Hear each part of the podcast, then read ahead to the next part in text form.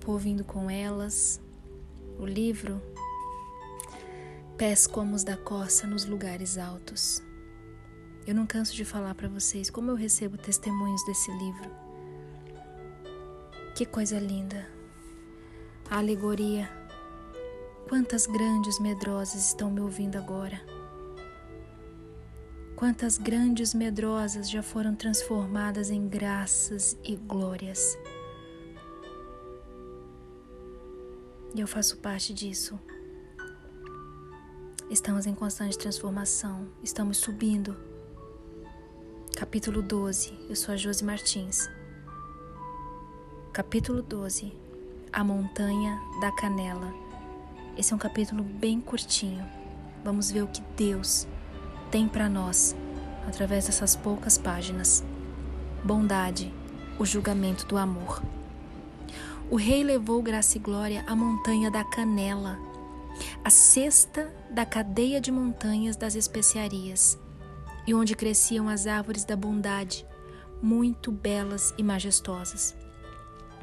Suas folhas escuras e brilhantes formavam um lindo pano de fundo para as flores brancas como a neve, pois era o tempo da floração.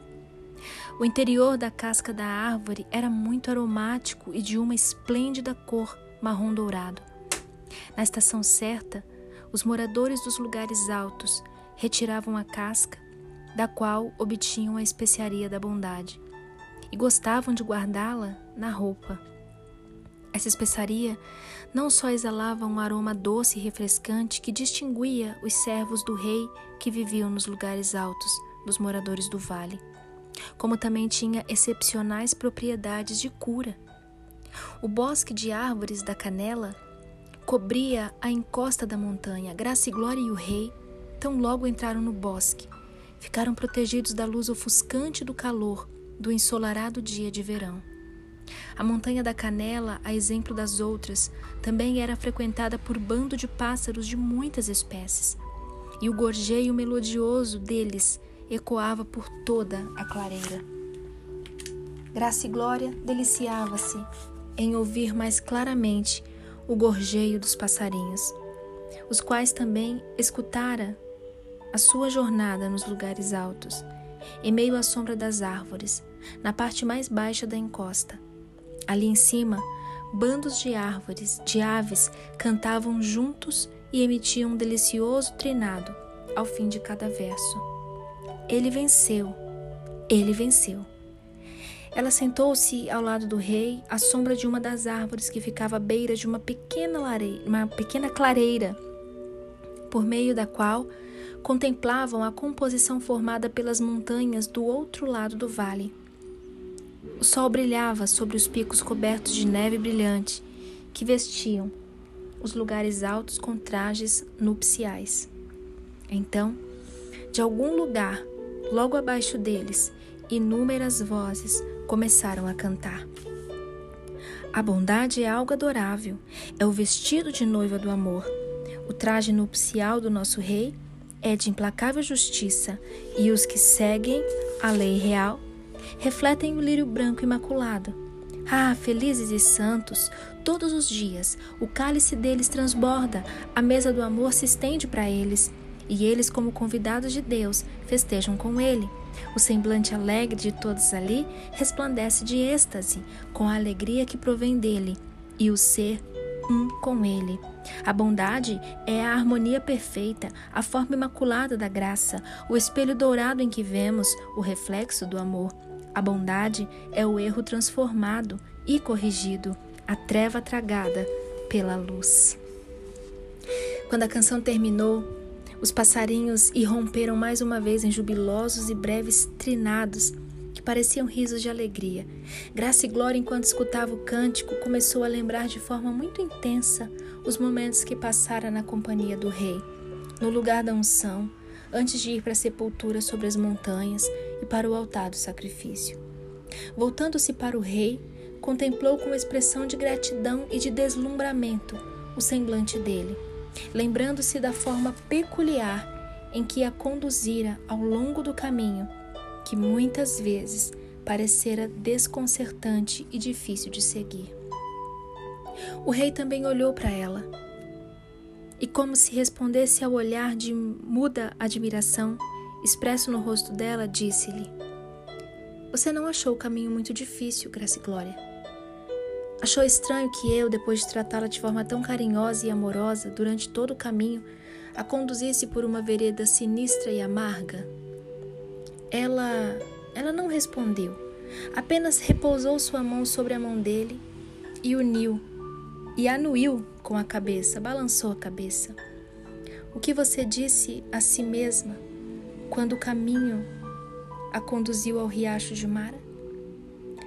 Disse a mim mesma: o amor dele planejou esse caminho para mim. Confio nele e o seguirei aonde quer que ele me conduza. Sim, disse o rei com voz forte e alegre. Sempre é seguro confiar no que o amor planeja. E todos os que eu amo podem entoar com total certeza. Sei que a bondade e a fidelidade me acompanham todos os dias da minha vida e eu voltarei à casa do Senhor enquanto eu viver. Isso funciona mesmo quando as circunstâncias da vida parecem indicar o contrário.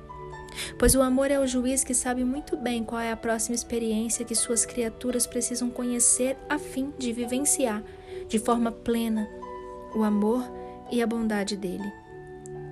Isso funciona para os que o seguem e também para os que ainda fogem dele, pois é ele, o médico supremo, quem prescreve conforme a necessidade e a condição de toda alma que sofre com a doença do pecado ou que convalesce dela. Na verdade, todos os julgamentos do amor são prescrições sábias que visam a cura de suas criaturas. As prescrições são estas: a bondade do amor, pois ele fere, mas trata do ferido. Ele machuca, mas as suas mãos também curam. O bosque de caneleiras silenciou enquanto o rei falava. Nem um sopro de vento se agitava entre os ramos, nem uma folha se movia. A árvore sob o qual estavam sentados permanecia silenciosa como as outras.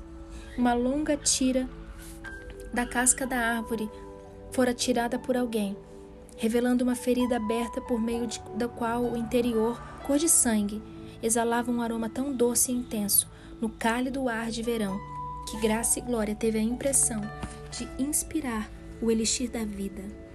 Isso despertou em seu coração um grande desejo de que sua vida também produzisse a verdadeira especiaria da bondade e que ela, como as árvores à sua volta, pudesse ser perfeita, mesmo que para isso tivesse que sofrer como o rei. O rei do amor, ao lado de quem estava sentada, que aprendeu a obedecer por meio daquilo que sofreu.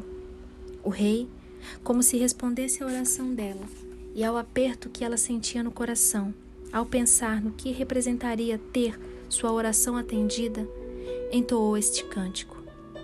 O amor é o juiz que conforta teu coração contraído. Tu és feitura dele e perfeito deve ser.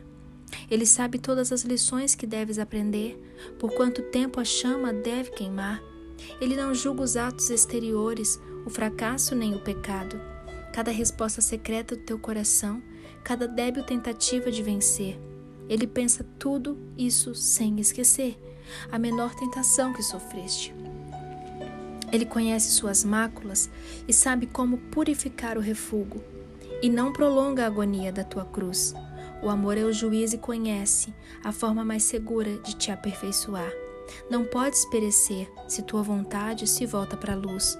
O amor sangra contigo em toda sua culpa e espera se tornar perfeito. Amar quer dizer salvar o proscrito pelo pecado e cuidar dele, seja qual for o preço. Enquanto se levantavam, preparando-se para deixar a montanha, um bando de passarinhos esvoaçavam na clareira à frente deles, cantando jubilosamente as notas de celebração da espécie deles, que dizia: Ele venceu, ele venceu. O amor sempre vence. A bondade sempre prevalecerá. E aqui nós encerramos esse breve capítulo com esta linda lição.